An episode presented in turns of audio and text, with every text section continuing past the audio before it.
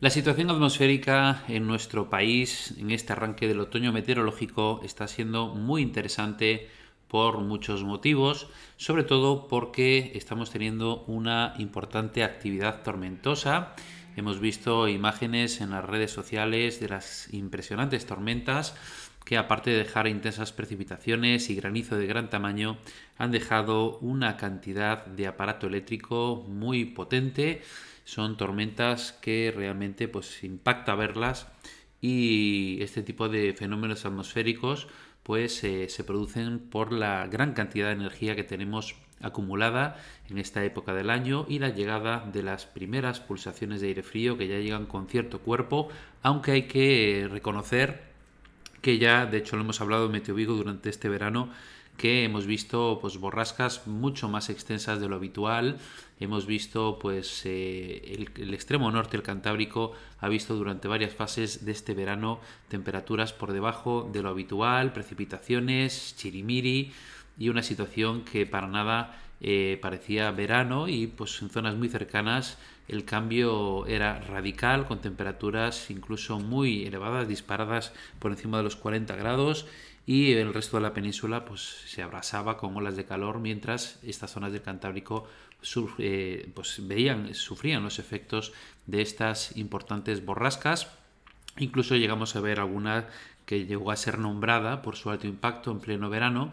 y en este comienzo del otoño meteorológico pues estamos viendo también pues eh, pulsaciones de aire frío bastante más extensas de lo habitual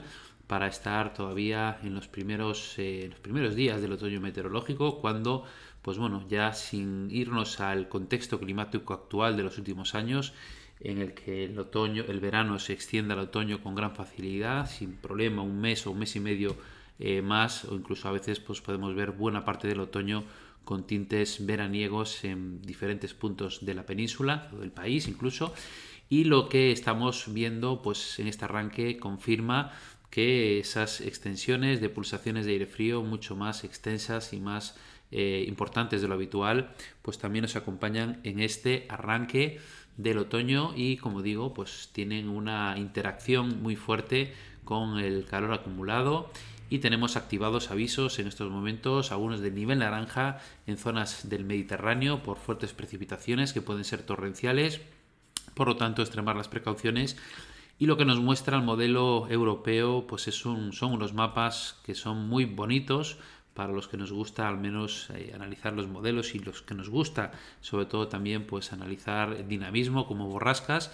y pues ver a inicios ya de este otoño meteorológico borrascas tan eh, bien formadas, tan jugosas, aunque sean pequeñitas de momento, tan cerca de la península, pues es algo que hace no mucho tiempo pues añorábamos incluso bien avanzado el otoño. Una situación, como estáis viendo en el mapa que os pongo aquí abajo en la animación, bastante interesante, interesante ya que esa borrasca se va a situar muy cerquita de las costas occidentales de la península y desde ahí va a ser capaz de bombear pues, bandas nubosas con frentes, con precipitaciones ocasionalmente tormentosas y también desarrollo de tormentas sobre la vertical de la península con un ambiente que si ya es inestable en estos momentos, de cara a finales de esta semana lo va a ser todavía más. Muchas cosas que analizar y aquí en Meteo Vigo pues estaremos como con ganas y con pasión analizando lo que la madre naturaleza nos dice, nos enseña en los cielos y eh, seguiremos obviamente publicando nueva información y analizando los mapas mañana con nuevos datos. Un abrazo.